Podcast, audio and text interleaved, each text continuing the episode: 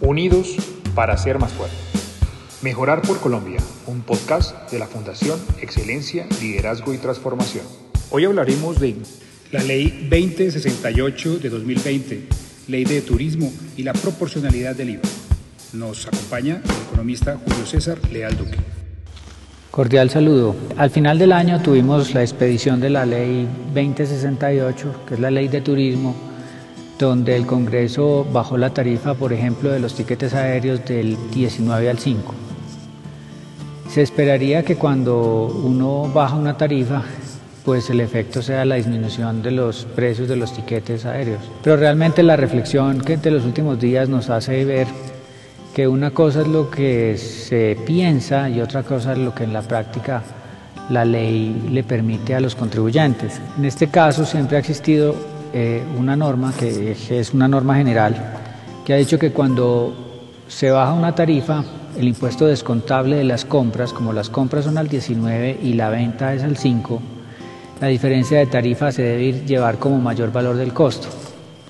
Resulta que en el gobierno de Juan Manuel Santos, cuando se dieron cuenta de eso, trataron de hacer los arreglos correspondientes a través de la ley, eliminando los límites en algunas normas, pero no hicieron la eliminación del artículo 490 del Estatuto Tributario que dice que debe haber proporcionalidad en los impuestos descontables. Entonces la consecuencia de eso es que definitivamente cuando se baja la tarifa, no necesariamente baja el precio porque el IVA de las compras se vuelve mayor costo.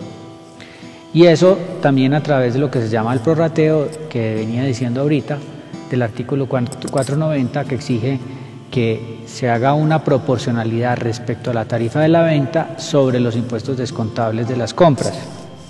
Por lo tanto, eh, es muy improbable que los costos no aumenten cuando se baje la tarifa. Es decir, que el efecto es al contrario.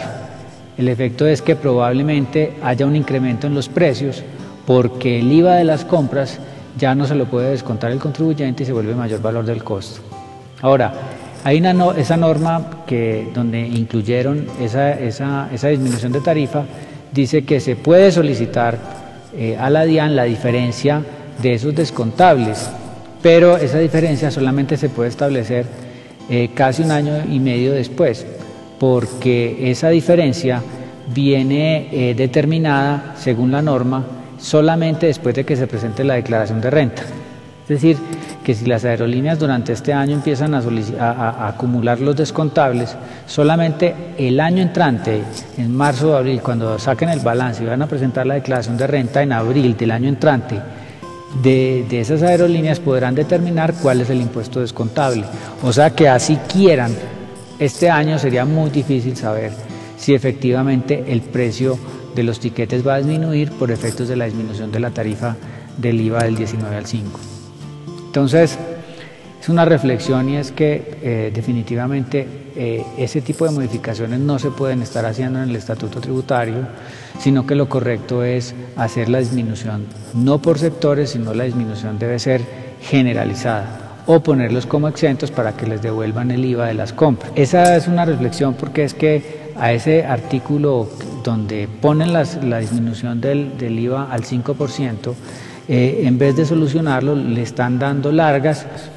Entonces, la reflexión es que la reforma tributaria que se piense hacer debe ser una reforma de fondo, una reforma seria. No se puede estar pensando que eh, una persona se imagina algo sin consultarlo y va y lo saca en una norma y después todo el mundo lo, lo, aprueba y lo que le hacen es un daño a los sectores, porque eso, si no, si no tiene el efecto que se espera, pues lo que hace es causarle un daño o una traba a ese sector en particular. Esa es la reflexión de hoy. Cordial saludo. Este podcast fue grabado gracias a la colaboración de los voluntarios de la Fundación Excelencia, Liderazgo y Transformación. Acompáñenos todos los días de lunes a sábado a las 6 de la tarde en transmisión directa vía Zoom. Mejorar por Colombia, podcast de la Fundación Excelencia, Liderazgo y Transformación.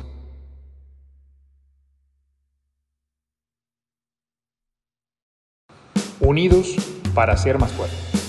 Mejorar por Colombia, un podcast de la Fundación Excelencia, Liderazgo y Transformación. Hoy hablaremos de lecciones geopolíticas de la Guerra de los Seis Días.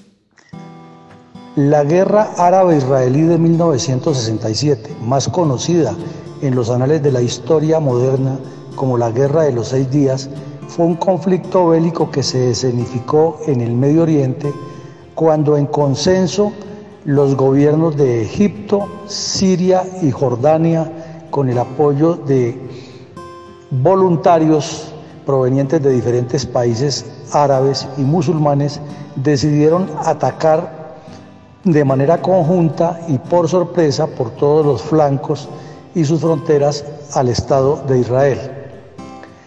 Para el conocimiento de la gobernanza moderna, de la estrategia, de la geopolítica, de la defensa nacional y la formación de personas con visión de estadistas, este evento histórico aporta herramientas muy útiles para consolidar conceptos claros, formular políticas y sobre todo anticiparse a los hechos. Gracias a un trabajo continuo y anterior de inteligencia estratégica, el Estado de Israel tenía pleno conocimiento de todo lo que se fraguaba en su contra en las capitales de los tres países citados. De igual manera, Israel tenía la ubicación exacta de las eh, bases estratégicas aéreas de Egipto, tenía la ubicación exacta de las fuerzas eh, de despliegue táctico y estratégico disponibles que poseía Jordán y sabía de su capacidad exactamente, más las fortalezas y debilidades de los puestos donde estas fuerzas estaban acantonadas y cómo eventualmente se desplazarían por el terreno. Y respecto a Siria, Israel tenía la claridad perfecta de la importancia geopolítica, geoestratégica, de seguridad nacional y de supervivencia de lo que significaban los altos del Golán, lugar desde donde Siria enviaba permanentemente asedios contra los colonos israelíes residentes en el norte del país. De manera coordinada, sincronizada, eh, planeada y con un eh, proceso muy bien definido de movilización de sus reservas, Israel reaccionó, se anticipó a los hechos y en solo seis días destruyó todo un plan que tenían los países árabes en su contra durante más de una década. Este ejemplo nos sirve a los colombianos eh, deseosos de buscar eh, caminos mucho más positivos para el futuro de Colombia en tener en cuenta lo que es la unidad nacional, la identidad de propósitos, formar una cultura organizacional de país. En segunda medida, tener un servicio de inteligencia estratégico pensando en los intereses del país, no en los dirigentes políticos de turno, como han utilizado nuestros servicios de inteligencia estratégico eh, en fines que no son los que corresponden. Y en tercera medida, a articular un servicio de movilización mediante el cual no solo las reservas, porque ese es un error que tiene el, el país, identificar que la movilización corresponde a las reservas, sino la movilización nacional de las empresas, de las industrias, de los educadores, de los eh, miembros de las agremiaciones, de todas las organizaciones sociales, movilizarse en favor del país cuando se presentara una coyuntura. Quizás la falta de existencia de un servicio de movilización como nos lo enseña Israel y de la previsión, la prospección, la organización y la identidad nacional es lo que haya hecho que la guerra en Colombia contra las FARC se haya prolongado tantos años sin una solución clara. Les habló el coronel Luis Alberto Villamarín Pulido, presidente de la Fundación Excelencia, Liderazgo y Transformación. Este podcast fue grabado gracias a la colaboración de los voluntarios de la Fundación Excelencia, Liderazgo y Transformación. Acompáñenos todos los días de lunes a sábado a las 6 de la tarde en transmisión directa vía Zoom. Mejorar por Colombia, un podcast de la Fundación Excelencia, Liderazgo y Transformación.